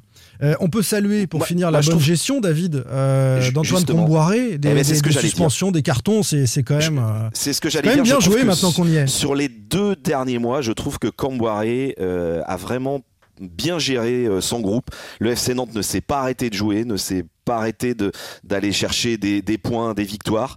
Euh, il a géré, enfin ils ont les joueurs hein, aussi ont bien géré les suspensions. Euh, pas trop de blessés. Finalement, tout le monde va arriver quasiment à 100% et c'était pas simple sincèrement. Nantes a pris des points. Euh, bon, Nantes n'est plus dans la course pour le, le top 6, hein, pour la sixième place en tout cas en championnat. Et en gagnant à Lens, c'était ça, jouable. hein. le Mais le, saluer. le bilan, le bilan oui, c'est quand même trois victoires, trois nuls, trois défaites. hein. C'est Oui, oui, un c'est bilan honorable. parfaitement équilibré. C'est- honorable. C'est équilibré, mais voilà, je trouve qu'il y avait une finale à gérer. Tu pourrais arriver, alors on va pas leur porter la poisse, il y a encore quelques jours d'entraînement, mais tu pourrais arriver sur une finale avec un joueur suspendu, avec un, un joueur majeur euh, blessé, et là pour le coup, a priori, je dis bien a priori, il y aura tout le monde samedi soir. Bravo euh, Comboiré. Au fait, euh, il a parlé de son avenir en conf. Euh, il a confirmé ce qu'on disait la semaine dernière, les amis. hein. Ça a pas plu à tout le monde, mais quasi pas d'échange avec le président et son avenir incertain au FCN. On, on saura dans quelques semaines euh, Non, mais il en sera Simon, de, enfin, de- de on- on- Comboiré à Nantes la saison prochaine. On en a déjà parlé entre nous, mais c'est hyper compliqué aussi en tant que coach pour lui. Il a maintenu le club la saison dernière en, en héros parce qu'il est arrivé, il avait pris une équipe qui était à la rue. Euh, là, cette année, il te la met dans le top 10 et il te fait finale de Coupe de France. Imagine qu'il la gagne. Tu fais quoi derrière? Qu'est-ce que tu peux faire de mieux en fait? La Coupe d'Europe. Ouais, tu, gagnes, tu gagnes la Bah, Coupe Tu d'Europe joues, tu joues la la Coupe d'Europe et tu, Ouais, tu joues le titre. Et- non mais, Non, mais c'est mais pas non, mais sérieux, c'est pas sérieux. C'est Non, possible. mais- Faut faut être un peu Non, professionnel mais quand il peut, avoir, il peut avoir envie de s'inscrire dans la durée, de jouer une compétition européenne. Il est très bien ici. Il est très bien à Nantes. Il est bien à Euh, Nantes. Il est très bien, mais mais mais voilà, ça c'est compliqué euh, avec avec les relations avec le, le président Mais Kita, je crois, qui je, crois que c'est- c'est normal aussi quand on est entraîneur par rapport à, la situation dans laquelle il est arrivé dans ce club-là et puis euh, ce qu'il a fait aujourd'hui, qui peut, il- qui- parce que justement on va être, on, on- on aura de l'attente l'année prochaine et on est plutôt sur une euh, dynamique de On progression. va Et parler donc- de la suite après. Hein. Je, on mettais- attend. je faisais juste un petit rappel sur Comboiré, on va pas refaire le débat. Mais on- si on tu aura le temps, respectes la tradition, de toute donc- façon, il sera, de- il sera viré oui. en, octobre. Donc Et donc il aura tout le temps derrière. Et donc il est en attente de garantie. Ouais. Et donc c'est juste euh, normal. Euh, cette finale, on vous fait gagner des places euh, via Sans Contrôle. Et si vous écoutez l'After West sur It West, entre 16h et 19h, on en fera gagner mercredi, on en fera garder- gagner vendredi euh, des places pour euh, assister à, à cette finale samedi. On parle des conséquences d'une victoire ou d'une défaite. David Filippo, RMC. Pierre Arnaud Bar, Presse Océan. Jean-Marcel Boudard, Ouest France. Simon Rongoat, It West. Sans contrôle. L'actu des Canaries a une touche de balle. Une victoire en Coupe de France, messieurs, un titre dans la vitrine, un titre supplémentaire pour le FC Nantes, une qualification en Coupe d'Europe. Est-ce que ça peut vraiment changer les choses pour euh, le club canari Je reviens te chercher. Gilbert Bécaud. Lama. Je savais que tu m'attendais. Bernard, Bernard Lama? Monsieur 100 000 Non, volts. Serge Lama. Ah, je Ah, il- prénom quand même. Il, il faisait un tabac dans le Nord. J'ai cru que tu avais dit Bernard Lama. Passé De l'autre, l'un de l'autre longtemps. Gilbert Bécaud. Je reviens te chercher. bien sûr. Ah, mais ça plaît à Pape, ça. bien Bah, sûr. T'aurais pu mettre mon petit quinquin quand même. Je peux le faire Il- deux il secondes là Voilà. Hein, Non, ça dors- va aller, ça va aller. Non, Dors, ma petit caca, ma non, petit non. poucha, ma grand. Ça me fera du chagrin. Si tu ne dors pas jusqu'à demain. Voilà, on va couper hein, cette partie-là. évidemment. Maintenant, euh, coupez pas, attendez. On vous affichera pas ça. J'attendais depuis longtemps. Je, je reviens te chercher, Gilbert Bécaud. D'abord parce que c'est un titre euh, pas possible, un tube. Et surtout parce que Valdemar Kita, le FC Nantes, est en train, à travers cette finale, peut-être de, revenir chercher certains des, supporters qui s'étaient éloignés avec les mauvais résultats, avec les conflits. Ce serait une parenthèse heureuse, euh, ce, cette finale et cette éventuelle victoire en, Coupe de France. Est-ce que le divorce avec euh, Valdemar Kita est trop profond pour qu'il puisse regagner tous les cœurs? Ça va être le, le premier thème de, de ses conséquences. Avec les supporters, l'amour du club, est-ce que vraiment une victoire peut changer les choses selon vous David? Bah non, mais tu le sais très bien, tu poses la question, mais tu connais la réponse. C'est pas la première question hein, que je pose en ayant une petite idée derrière, mais je te pose Ouais, la ouais, question. non, mais elle est un peu provocatrice, ta, ta- ta question. Non, tu mais es sûr évid- Mais évidemment que non, bah non, euh, voilà. euh, Puis en plus, Valdemar Kita euh, accorde des interviews à, à, à RMC et, et à, à Presse Océan et raconte absolument n'importe quoi. On a l'impression qu'il est en train de se s'aborder avant même la, avant la finale, quoi. C'est non, non, mais mais de toute façon, ça ne changera absolument rien dans l'esprit de de beaucoup, beaucoup de, de supporters. Hein. Voilà, euh, il aura beau gagner une Coupe de France, les gens n'oublieront pas tout ce qui est toute la la merde, j'ai envie de dire, qu'il y a eu de- depuis 15 ans, quoi. Voilà, Bah, tout on- simplement. On est tous d'accord de toute façon, mais le, la victoire, elle est entre le- les supporters et l'équipe déjà. Quand tu prends la, la saison dernière, les, les supporters, je vais surtout, euh, je précise tout de suite, les supporters n'ont jamais été contre les joueurs. Mais l'année dernière, il y avait une vraie euh, de, défiance euh, totale avec euh, une vraie ambiance nauséabonde. On l'a vécu. Antoine Comboré l'a rappelé encore l'autre jour en parlant de la situation de Bordeaux, en disant que Bordeaux était dans une situation catastrophique, mais que bon, il y avait le problème Costil, mais que le, le public était toujours derrière l'équipe et que lui, il avait une situation euh, Il y, avait une vraiment défi- il y avait pourrie. une défiance de- vis-à-vis des joueurs, mais il n'y a jamais eu la, la situation de Bordeaux où, où- où les supporters ont réclamé à ce qu'un un joueur. Mm. Oui, parte. mais c'est un- un c'est ça. bémol, joueur, mais un bémol, Pape, c'est que ça a été sifflé. L'équipe a été sifflée Oui. aussi. Et- voilà, mais, mais mais c'était pas l'objet principal pour du ça que coup, je veux dire, euh, des supporters. C'est pour sûr. ça que je veux dire que cette année, c'est déjà une victoire. Quand tu vois déjà que c'est la même quasiment équipe euh, qui, est- qui s'est maintenue la saison dernière et qui t'emmène en finale de Coupe de France, tu as vécu quand même des matchs incroyables. Il faut donner tout le crédit à cette équipe-là qui a fait du, euh, qui a gagné 3-2 contre Lens, qui bat le PSG 3-1, qui bat Bordeaux. Moi, j'ai, Oui. euh, quand, quand je vois contre Bordeaux la communion entre les joueurs et le COP à la fin du match, avec le Romain Godin, Mais- le capot qui dit euh, Je suis fier de vous, les gars, bah, on est est-ce fier que- de vous. eh ben, bah, voilà, est-ce que sans- Donc, alors, tu vois, justement, tu vois que ma question, donc, c'est question, pas- elle est là. Non, parce qu'il continue de chanter, il continue de chanter, euh, Kita casse-toi pendant la plupart du match. Non, Oui, mais ils se sont peut-être Non, non, réconciliés non, avec une partie du club. ce que, ce que veut dire pas, mais il n'arrive pas à le lire en fait, c'est que c'est surtout pas la Mais réussite. je suis d'accord avec toi, Jean-Marcel, j'arrive à rien dire. C'est que c'est- surtout Je suis pas la. d'accord avec toi. C'est ce qu'il vient d'exprimer, c'est que c'est surtout pas la victoire de Valdemar Kita, c'est la victoire d'Antoine Bah, Camboré et, de son, équipe. Donc forcément, C'est exactement ce que je voulais dire. Comment tu fais Donc, ça rien ben la si. relation entre les supporters et Valdemar Kita. On est d'accord là-dessus. On valide Valdemar Kita, le divorce est consommé, très bien. Voilà. En revanche, avec le club et avec le FC Nantes, l'institution, avec Comboiré, etc. Mais non, certains nous disent, mais certains nous disent, et juste, je termine là-dessus. Certains nous disent, moi, tant que c'est Kita, le FC Nantes ne m'intéresse plus, l'équipe euh, Comboiré, ça, ça ne m'intéresse plus, les résultats Mais m'intéressent c'est plus. faux aussi. Et il y a c'est des gens qui reviennent. Mais à travers les beaucoup. performances de Arrête Comboiré et des regarder joueurs. Twitter. Arrête de regarder Twitter. T'en as certains, oui, qui sont encore des, des, des, des, des- des irréductibles qui continuent à dire ah, je préfère qu'ils perdent samedi. Comme ça, on verra pas Valdemar Kita soulever la coupe. Mais il y en a beaucoup qui étaient comme ça il y a quelques semaines. ou quelques mois et qui seront au Stade de France en tribune euh, samedi soir et qui iront peut-être, euh, s'il y a victoire, faire la fête euh, dimanche après-midi, je ne sais où, dans le centre-ville de Nantes. Donc arrêtons un peu, il en reste quelques irréductibles, mais il y, en a, il y a quand même, et il faut pas oublier qu'il y a 22 000 Nantais euh, qui, qui viennent euh, à, à- au Stade de France samedi. Euh, Jean-Marcel, c'est 60%, c'est ça, on en parlait près, tout à l'heure, ou de la capacité du stade. Bon, ben ça représente quand même beaucoup, beaucoup, Et beaucoup donc, de monde. Non, mais et attends, donc, Simon, est-ce que- Et est-ce qu'ils donc sont tu- pas venus les chercher, ces supporters qui s'étaient éloignés à, à faveur de mauvais résultats C'est pas Non, mais- Valdemar qui va les chercher, Non, c'est mais l'équipe, Je on l'a parle dit pas de avant. Valdemar, je parle ta si, Nantes. on question, parlait de sur. Mais c'est Non, ta question était sur Bah, Et en fait, euh, on en parlait, il y a les deux interviews effectivement de Valdemar euh, là, euh, depuis une semaine sur RMC et Presse Océan. Mais sinon, cette saison, ce qui est la plus grande réussite de Valdemar Kita, c'est qu'il a été silencieux. Finalement, tu prends la saison dernière, tu as eu le gros problème avec les supporters, mais tu avais l'enquête euh, du PNF pour sa fraude fiscale. Qui est toujours en cours. hein. Et qui est- non, bien sûr, qui est toujours en cours. Tu avais les, les soucis euh, Moji Bayat, les documentaires de la, oui, de la télévision belge. Euh, voilà, tu avais tout ça en plus des résultats sportifs qui, qui évidemment, euh, re- ressortaient d'autant plus facilement que l'équipe allait mal. résultats sportifs. Voilà, aujourd'hui, tout le monde surfe. On- même nous, au podcast, il faut quand même être honnête, la saison dernière, on était là, on dit toutes les semaines, on a un thème extra-sportif pour parler du Ouais. FC Nantes. En, en mal, malheureusement, cette saison, on est en train de faire, tu es en train de vouloir mettre un tableau noir dans le studio. Euh, la saison dernière, c'était inimaginable, ça. Enfin, c'est. Bah, voilà, toi, parce c'est que Valdemar- je pense. mais- C'est David qui veut mettre un tableau noir. Euh, Non, mais en fait, c'est la, question, la, question, la question de Simon, parce que j'essaye de recentrer les débats, c'était Ouais, tellement d'accord avec toi, c'était- Jean-Marcel. C'était donc sur la relation entre Valdemar et les supporters. Non, ça ne changera pas. Deux, la deuxième question, est-ce qu'il y aura un engouement nouveau autour du FC Nantes? Donc dans ces cas-là, c'est lié d'une manière conjoncturelle. Ça sera conjoncturel, c'est lié euh, au résultat et donc ça peut repartir aussi vite euh, que c'est Mmh. Ah, revenu. la seule différence, euh, si, si les résultats la seule vont. différence, et elle est Ouais. très importante, c'est qu'on a toute une génération qui n'a pas vécu un titre, Voilà. qui n'a pas Donc, tu partagé partie, une IS populaire. je l'ai dit en ouverture. Oui, Tu c'est merci de jamais me le pre- Tu rajeunir. seras jamais le premier. À jamais le premier, oui, depuis. euh, Non, mais et donc pour cette génération-là, effectivement, c'est important de d'avoir quelque chose sur lequel on, on partage et on, et on revient. Et, Et en tous les cas, et- oui, autour du club. Il se passera quelque chose, mais c'est pas pour ça que ça va durer dans le. D'ailleurs- enfin, on n'a rien saison- construit autour de ça. On n'a pas mis en place. D'ailleurs, on l'a vu sur la gestion euh, De la finale. de la gestion des places de la finale et des transports.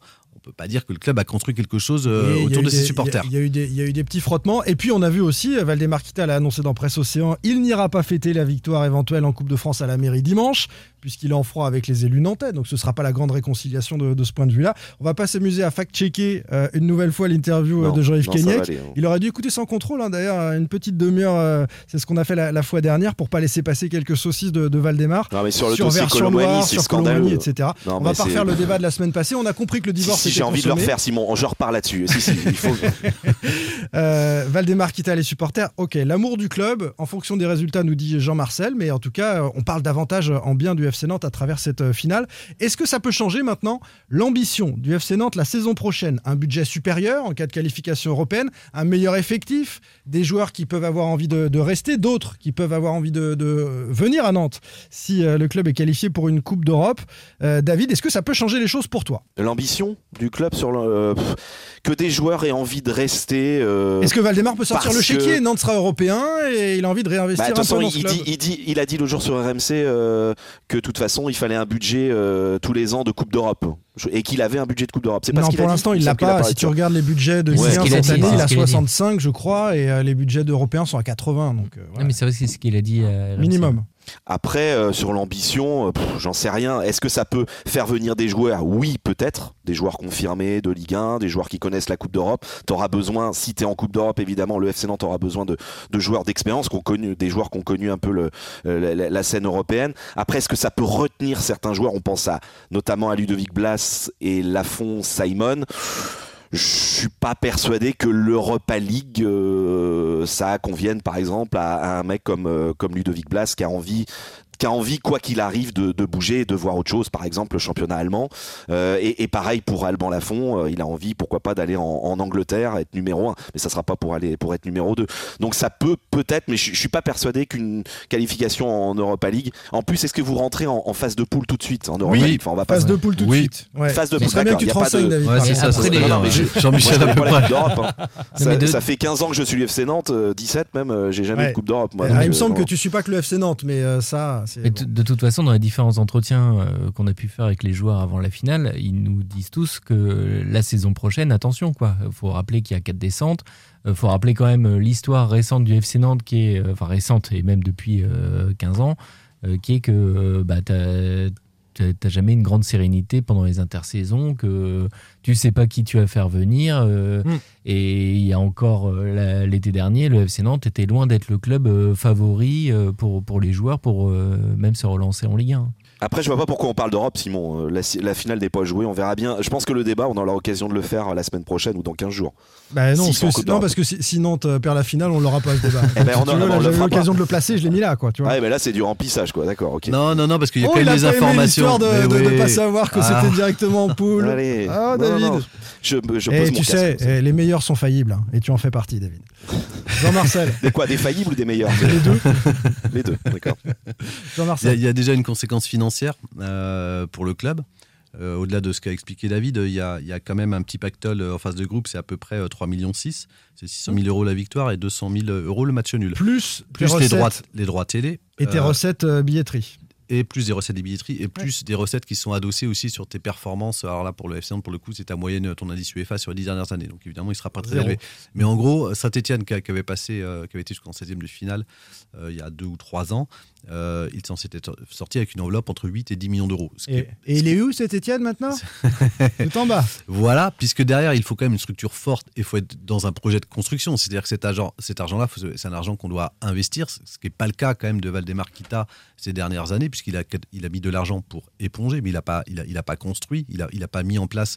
Il y, a, il y a un bon comparatif, c'est le club de Nice. Aujourd'hui, euh, ils auraient pu euh, vendre des, des, des, des, des Gouiri, enfin certains de leurs de leurs Ouais. cadres. euh, Il est a évalué à quelques 50 années. millions d'euros, Voilà. Aujourd'hui, aujourd'hui, ils- ont les moyens, non pas d'aller recruter, dépenser des sommes folles, sur le marché des transferts, mais ils ont les moyens, en tout cas, pour, pour, pour- pour De retenir, de garder retenir les leur meilleurs. cadre, de garder les meilleurs, et donc de s'inscrire sur un projet à long terme. L'équipe dirigeante actuelle de Nice, elle est là depuis euh, quasiment euh, 10 ans, et puis on l'a vu cette année, euh, lorsqu'il y a eu les problèmes face à l'OM, ou même le creux après le match de Paris, dont on a parlé sportif, dont on a parlé avec Anthony, c'est- une équipe qui n'a pas craqué, c'est pas un club euh, qui, a, qui a plongé. Nantes, on sent quand même que dès qu'il se passe quelque chose, euh, l'équipe Fragile. dirigeante est relativement fragile. Et donc, Ah oui. avec un match tous les trois jours, en septembre-octobre, dans une saison de défense à 4, ça peut être très compliqué à gérer. Voilà. ouais, ce sera une conséquence, euh, une aussi de- cette qualification européenne. Donc on n'est pas C'est-à-dire certain. que derrière, il faut, il faut se structurer pour. Il y a beaucoup d'incertitudes, comme d'habitude, euh, sur euh, les conséquences d'un succès comme ça. Jouer l'Europe, est-ce que ça peut faire rester Antoine Comboiré? Moi, je l'ai entendu à l'issue du match, euh, me semble-t-il, à Lens, évoquer sur Prime Video cette question-là, et dire jouer l'Europe, c'est pas pour moi. Enfin. Pas pour moi, ça peut être sans moi, et puis c'est un petit peu embrouillé comme ça dans une espèce de, de lapsus. Bref, il n'est pas sûr du tout de, de rester, même à la faveur d'une qualification Je crois que parce que ça peut être un cadeau Ah, est- empoisonné. Dans sa carrière, il a Ouais. déjà tenu des clubs européens. Enfin, pour lui, c'est pas. il- il- je pense que ça lui ferait, ça lui tiendrait à cœur s'il a les moyens derrière des ambitions euh, du, du- du club. Enfin, parce que c'est- si c'est pour juste les jouer moyens financiers, les moyens de choisir les joueurs. Oui, Et et, puis donc, et parce que la, la conséquence de, de- de jouer l'Europe, c'est aussi un effectif un peu plus large, un peu plus conséquent, et, et donc derrière, c'est aussi des, des conséquences sur le, ça peut avoir des conséquences sur le niveau en championnat. Enfin, quand vous avez quelques joueurs euh, que vous perdez, il faut quand même pouvoir assumer des rotations liées à des suspensions ou liées à des blessures, euh, voilà. Donc, je suis pas sûr que Antoine Camboire ait cette garantie-là. On l'a senti très ému à l'idée et à la perspective de gagner un titre euh, avec son Avec club son formateur. Je crois que c'est Ouais. c'était peut-être le- pas, pas non, fin, c'était pas fin. Il, il- il Ouais. était euh, au E F-E-I-N-T, hein, je- que les gens comprennent bien. Ouais, non, mais il, il avait vraiment une, une- émotion sincère et authentique. Je pense qu'il a dit qu'il se sentait redevable. Enfin, en gros, il bouclait la boucle avec, avec son club, euh, avec ce club qu'il a, qu'il a amené en métropole il y a, il y a- il y a- il y a plus de 30 ans et qu'il a, qui a, qui à qui il doit sa carrière. Euh, je pense que c'est un de ces titres sur lesquels euh, il y a en tous les cas l'affection ou l'affect le plus fort pour lui. Par contre, une Coupe d'Europe, euh, je ne vois pas où est le moteur, si ce n'est de, de se prendre euh, les pieds dans le tapis et, et de devoir payer des, des échecs. Si, en tous les cas, en, Et ça en peut dessus, aussi on bien met se pas- passer. Ça peut aussi bien Bah se passer. Oui, mais ça se passe bien si ailleurs on met les moyens et puis on, on- on suit ses choix, ce qui est, ce qui est- ce qui est- je suis pas sûr que ce soit le cas. Et puis, Euh, et puis bon. une Coupe d'Europe pour euh, Camboiré, euh, ça, fait, ça fait une ligne de plus au CV. hein. Après ce qu'il a fait, il a sauvé le club. Le, le club va finir dans le top Une 10. Coupe de France, tu voulais dire, Une coupe de, une- une coupe de coupe de France et coupe d'Europe pardon en, en conséquence donc coupe Oui. d'Europe sur le CV c'est plus du tout la même chose est-ce que Antoine Camboiré euh, va pas avoir envie d'aller voir ailleurs au-dessus? Euh, pourquoi pas? Euh, il a une- franchement sa cote elle remonte en flèche là hein. Oui, forcément. il faut. Mais il a Ah réussi bah oui, aussi oui. une sacrée Ah oui, oui. performance avec une équipe dont on évoquait déjà la saison dernière, malgré ses résultats, le potentiel. On savait que, que ces joueurs-là étaient des, des bons joueurs, mais lui, il a su mettre en musique ce que les autres n'avaient pas Bah, su t'as faire. t'as pas que les résultats, t'as le- la manière. Enfin, c'est- Exactement, ouais. C'est que Ouais. t'as on Mais t'avais le pas- matos, on- s'est complètement pas- s'est pas Pab. ennuyé. On s'est pas ennuyé du tout. Quoi. Oui. euh, enfin t'avais le matos euh, Domenech avait le même matos Oui, euh, Gourcuff avait bien le même matos Ah, fallait que tu euh, le places, Domenech, euh, euh, David. Hein. ouais, T'as- mis ton t-shirt Ah, euh, oui, enfin, euh, Domenech n'avait pas Goebbels, quand même. Tu vois, on n'en a même Ah pas oui, parlé dans les options offensives de, de notre ami Goebbels, qui fera peut-être la différence et il clouera le bec de tout le monde sur cette finale. Jean-Kévin Augustin, tu veux peut-être en parler Jean, Simon Jean-Kévin T'as- avec Jean-Marcel, arguments euh, pour on, a- on a- Jean-Kévin on avait annoncé, hein, c'est vrai, à, à l'intersaison qu'il allait être le Factor X. Un euh, but à la 118e minute euh, de la finale. une l'histoire bicyclette, serait incroyable quand même une bicyclette de. Jean Kev. Ça fait cher la bicyclette à 100 000 euros par mois, mais. euh, Ah, elle te rapporte 10 millions d'euros, si je viens c'est de te dire, de droit de ah c'est- énorme. Euh, pour la vente potentielle du FC Nantes, la valeur des joueurs, donc des actifs, pourrait augmenter à la faveur d'un succès sur euh, cette Coupe de France et d'une qualification européenne. Des revalorisations salariales aussi de ceux qui sont là, faut pas l'oublier peut-être. Des, Et des- des primes. de ceux qui Bah, ont prolongé. Ah non, des mais primes vous liées voyez toujours ça dans, Des vous voyez toujours ça dans les revenus, mais derrière, euh, vous avez aussi des joueurs qui. Tu dois être chiant à la maison, toi, quand tu tiens les comptes. hein. Tu, tu comptes que les dépenses, quoi. Bah, il a un tableau noir, Jean-Marcel. Il a, un tableau noir, Oh Jean-Marcel, mais c'est pour ça. Non, je fais l'inverse chez moi en fait. Oh le rabat-joie Non mais alors, les, les aficionados du collectif nantais euh, sont partagés sur le souhait de victoire ou de défaite samedi. Euh, tu en parlais David tout à l'heure, Euh, un peu comme les électeurs de Mélenchon dans l'entre-deux tours d'ailleurs. Que faut-il faire Que faut-il espérer Bah non, on a juste envie de faire la fête samedi, c'est tout. Enfin, Simon, tu tout nous emmerde avec tes débats d'argent. Sur l'hypothèse de la avec vente. tes questions d'apothicaire. On a juste envie de vivre un moment, de partager euh, Ouais. quelque chose, de, de, de- de vivre un truc, un scénario dingue. Enfin, de- voilà, de revivre Et de finir sur Paris, un avec Monaco. Euh, voilà, Non, pour, pour fêter tout ça. Chacun ses, ses, ses ambitions et de finir en tous les cas au, au Stade de France et de vivre un trophée. Enfin voilà, c'est juste ça que- dont on a envie, je pense. De ça. kiffer, comme dirait euh, Ludovic Blas. D'accord. Donc ça changera rien pour l'avenir du FC Nantes. J'ai entendu euh, dans euh, l'interview dont on parlait sur Presse Océan cette fois Valdemar Kita dire euh, le club n'est pas à vendre. Il l'avait pas dit sur AMC, là Oui, il l'a redit. dit Mais en même temps, s'ils ont de l'argent, on est prêt. raconte. Mais arrêtons de, arrêtons de. Alors, vous avez- alors, en même temps, c'est mon employeur qui l'a fait l'autre jour en interview. Mais arrêtons Ouais. de lui tendre le micro. Franchement, il raconte n'importe quoi une semaine sur l'autre. Donc, euh, Bah, si c'est juste pour tendre le micro, oui, c'est pour apporter la contradiction. On l'a invité ici. Après, bah oui, enfin, dans ce cas-là, vous faites que le contredire. Enfin, pff, bon, bref, c'est, ouais, ça- parfois, ça n'a pas toujours de sens, je trouve, lorsqu'il s'exprime. C'est Voilà. un petit peu le souci. Allez, on termine avec euh, cette finale. 21h15, samedi soir, finale de la Coupe de France. On le fait jamais, le jeu des pronos, parce qu'on n'en sait rien. Mais là, on va euh, se mouiller un petit peu. Et, et- et quel match vous Un sentez truc les uns les surprise autres de l'animateur qui nous a pas préparé. qui a Jean-Marcel, préparé. euh, tu, tu sens quel match? Est-ce que les Nantais vont être un peu impressionnés par le contexte du Stade de France, par ce grand rendez-vous que euh, la plupart d'entre eux n'ont n'ont jamais vécu dans leur carrière? Ou est-ce que euh, le FC Nantes, tel qu'on le voit ces dernières semaines, un peu les barjots, c'est ce que nous a dit Ludovic Blas, on est des barjots, ils sont capables de, de le faire. Ouais, 2-1 pour Nantes avec un but dans, le, dans les 20 premières minutes, puisqu'ils vont démarrer fort. euh, je pense, et un but, ils vont gagner sur un but de Colomwani qui, qui, qui, qui lèvera les coupes sous les yeux de Valdemar Kita. Voilà, c'est écrit. C'est écrit. Fab Euh, je vois aussi une entame assez, assez forte. Après, je pense que Nice va, de ce que disait aussi Anthony Clément, ça va pas forcément euh, avoir du répondant offensif. Et si tu, pour le coup, tu marques pas assez rapidement, tu peux rentrer dans un match un peu de la, de la peur. Moi, ce qui m'a étonné, c'est que je trouve qu'il y a beaucoup de Nantais qui ont, enfin, quelques Nantais qui ont joué des finales, mais ils les ont tous perdus. Alors, euh, d'un côté, euh, Blas avec. Guingamp. Il y a Blas avec Guingamp, Castelletto avec Auxerre euh, contre Paris. Il y a Corchia qui a perdu une Coupe de la Ligue contre Paris avec Lille. Euh, Chirivella qui a perdu une Coupe de Ligue en Angleterre. Une- avec oui, mais il a gagné avec. Valence en jeune, Oui, mais c'était en jeune. Mais oui, mais t'en as qui ont gagné. Mais qu'est-ce que tu nous portes la poisse avec Mais non, ces- mais ces infos-là? Non, parce que moi, je vais te dire un truc positif c'est que c'est des joueurs qui ont perdu, qui Ouais. savent ce que c'est de perdre perdre. une finale et qui n'ont pas du tout, du tout envie de revivre ça. Et je redis encore une fois que pour moi, c'est un groupe qui vit très bien et qui est parti sur une aventure ensemble.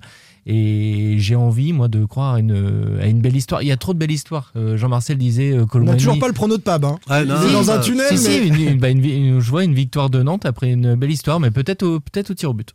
Ça se finit toujours avec une belle histoire d'ailleurs, Pape. Ça doit bien marcher ça Ouais. quand tu Ah dragues. bonjour, alors ça c'est Ouais. le scénario catastrophe pour nous, ça veut dire tir au but, un bouclage, en fin de match à minuit, c'est l'horreur et un stress, à voilà, 3 heures ouais, et on peut bon, voilà. merci Pab. L'enfer. David Alors je tiens, je tiens déjà à dire une chose, c'est que je, suis- aux supporters, je suis un très mauvais pronostiqueur. Oui, c'est pour ça qu'on on Euh, va si parier. tu peux parier sur une victoire de. Nice, si tu veux parier quand une je victoire de lis- Nice. Quand je lis dans mes boules, souvent je me plante. Euh, Oui, ça, c'est alors, Et ouais. comme tu savais pas en plus qu'il y avait une conséquence européenne pour Nantes, on Tu sait sors- que c'est- tu tes très approximatif. Tu sors tes notes là, David Tu mets un tableau noir C'était une blague, j'ai fait celui qui avait raccroché. Excellent. Euh, ouais, très très bon. Euh, je, je, je vois Nice. Je vois Nice, je vois une équipe de Nantes euh, un peu écrasée par l'enjeu. Et je vois Nice dans un match assez fermé. Voilà. Très bien. Alors moi, je vois Nantes dans un match très ouvert avec beaucoup de buts, Euh, une finale très enlevée avec beaucoup d'ambiance de- dans, dans les deux virages. Ah, Tu Et- vois que t'emmènes- t'envoies du rêve à la toute fin? Et c'est ce qu'on souhaite. Tout Et simplement. non, n'empêche, c'est quand Et même je fou. te le souhaite. C'est quand, même- c'est quand même fou. On est quand même 3 sur 4 à imaginer. connaître le déjà- non, mais à déjà euh, envisager euh, sérieusement la victoire du FC Nantes. Bon, messieurs, euh, on se retrouve mardi prochain et puis déjà samedi. Ah bah oui, samedi. Évidemment, à part David Il y qui a aura énormément de travail, c'est-à-dire qu'il va réviser je- ses je fiches, apprendre ses fiches tout simplement. Alors, Eh conséquence d'une victoire en Coupe de France, qualification en sur Europa. League. Mais si t'as besoin de, de- permanence. de Eh, conseils tactiques, tu un peu par contre, hein, parce Ouais, que bah ouais, oui. t'es court là pour l'instant. hein. Euh, on a rendez-vous à 19h. hein. Vous retenez bien C'est la cet première fois horaire-là. me dit ça. J'ai des solutions si tu veux. Je connais quelqu'un qui peut t'aider. On va Euh, peut-être couper ça. Rendez-vous samedi 19h les copains pour un- space sur euh. Twitter. Salut Salut. Salut, ciao. Sans contrôle, le podcast 100% digital. Proposé par les rédactions de 20 minutes, Ouest France, Presse Océan et It West. Allez,